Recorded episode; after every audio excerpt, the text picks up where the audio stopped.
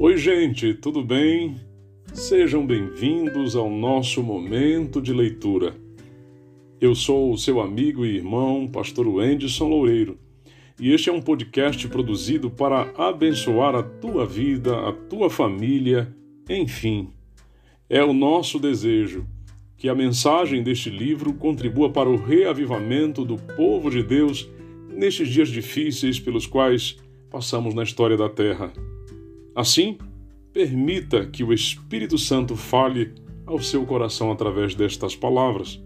Esta é uma série de 21 episódios, onde ouviremos o livro Herdeiros do Reino, de Josanã Alves. Capítulo 7 Herdeiros de um Reino Eterno. Christopher White afirma: os problemas humanos só podem ser resolvidos por uma intervenção sobrenatural que inaugura um novo reino.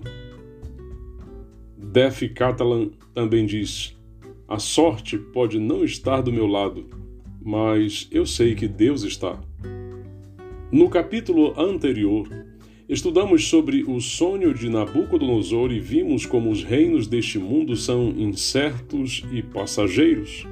Ao final do capítulo 2, Deus revela a Daniel que a insegurança dos poderes da terra será substituída pela segurança do reino de Deus, que é apresentado com as seguintes palavras: O Deus do céu levantará um reino que jamais será destruído e que não passará a outro povo. Esse reino despedaçará e consumirá todos esses outros reinos, mas ele mesmo subsistirá para sempre. Daniel capítulo 2, verso 44. Há muitas informações neste texto. Deus está nos dando a garantia de que levantará um reino que jamais será destruído. Isso é grandioso. O reino eterno de Deus é apresentado ao longo da Bíblia com palavras maravilhosas. O profeta Isaías nos diz sobre esse reino: nunca mais se ouvirá falar de violência na sua terra nem de ruína ou destruição em seu território, mas as suas muralhas você chamará salvação, e aos seus portões louvor. Nunca mais o sol será a sua luz durante o dia, e o resplendor da lua nunca mais a iluminará, pois o Senhor será a sua luz perpétua, e o seu Deus será a sua glória. O seu sol nunca se porá, e a sua lua nunca minguará porque o Senhor será a sua luz perpétua e os dias do seu luto chegarão ao fim. Isaías 60, verso 18 até o verso 20. O apóstolo João, no livro do Apocalipse, apresenta a perfeição desse reino com as seguintes palavras: Então ouvi uma voz forte que vinha do trono e dizia: Eis o tabernáculo de Deus com os seres humanos Deus habitará com eles. Eles serão povos de Deus, e Deus mesmo estará com eles e será o Deus deles. E lhes enxugará dos olhos toda lágrima, e já não existirá mais morte, já não haverá luto, nem pranto, nem dor, porque as primeiras coisas passaram. Apocalipse 21, verso 3 e verso 4. No entanto, o profeta Daniel não fala apenas que o reino de Deus seria estabelecido, ele também revela que o reino de Deus despedaçará e consumirá todos os outros reinos.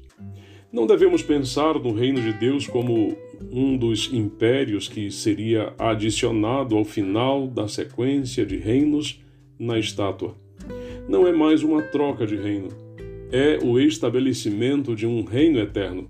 E para que isso seja possível, todos os outros reinos devem ser destruídos, inclusive os pequenos reinos que estabelecemos em nosso coração.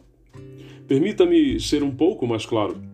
A profecia de Daniel 2 nos ensina que, se Deus tiver que derrubar um reino para deixar claro que ele tem o domínio e que as riquezas e poderes da terra são passageiros, ele irá fazer isso não importa quão valioso e querido isso seja para mim ou para você. E isso por um motivo. Deus nos ama e sabe que o único reino seguro para seus filhos é o celestial.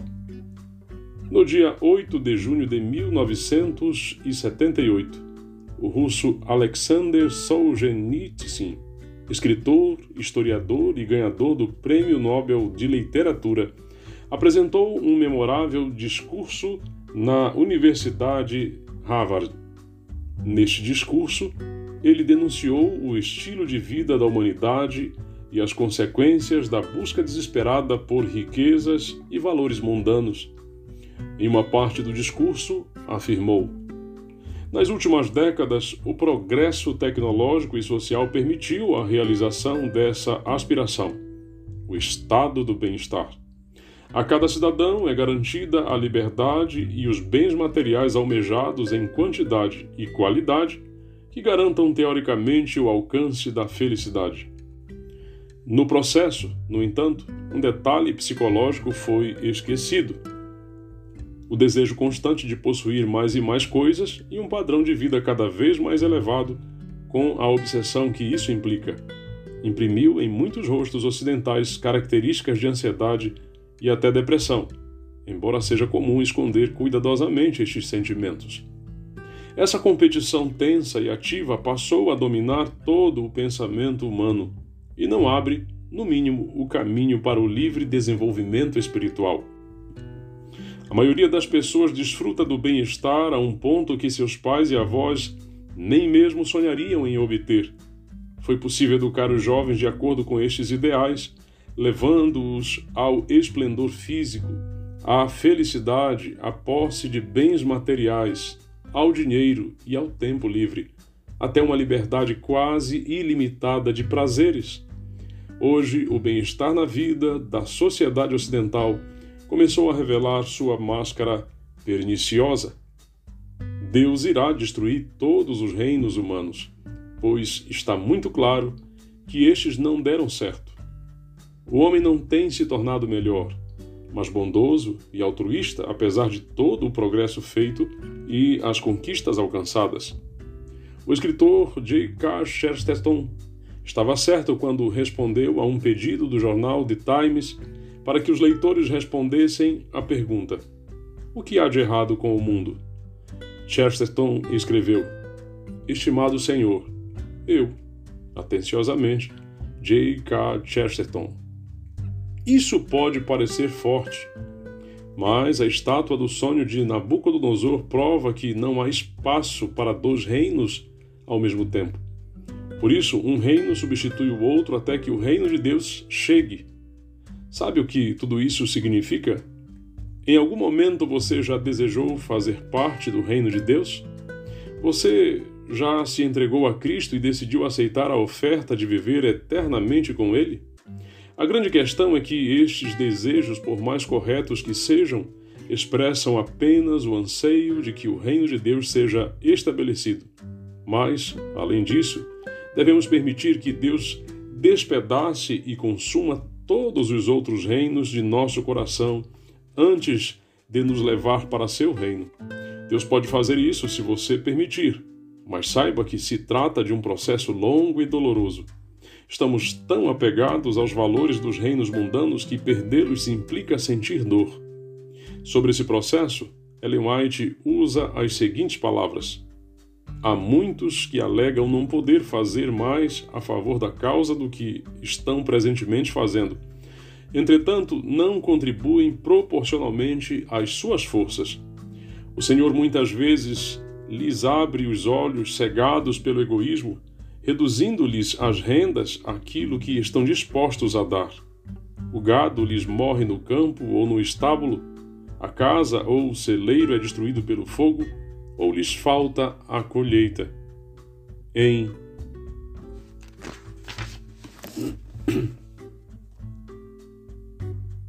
Em muitos casos, Deus prova o homem com bênçãos e em se manifestando a infidelidade quanto aos dízimos e ofertas, estas bênçãos são retiradas. Podem parecer palavras duras, mas elas revelam o propósito de Deus de estabelecer seu reino em nossa vida. Para que isso ocorra, ele tem que destruir os reinos aos quais estamos agarrados. O verdadeiro propósito da fidelidade na Bíblia é revelar em que reino estão nossos tesouros. Por exemplo, não pense que o propósito da fidelidade nos dízimos e das ofertas é manter o funcionamento da igreja. Na verdade, esse é o uso dos dízimos e das ofertas, mas o propósito é o seguinte: vi que o sistema de dízimos desenvolveria o caráter e manifestaria o verdadeiro estado do coração. Seu objetivo é desenvolver um caráter compatível com o nosso lar celestial e deixar claro quão apegados estamos aos valores terrenos. Deus nos prova aqui mediante ao confiar nos bens temporais, para que nosso uso deles mostre se podem ser confiadas a nós riquezas eternas.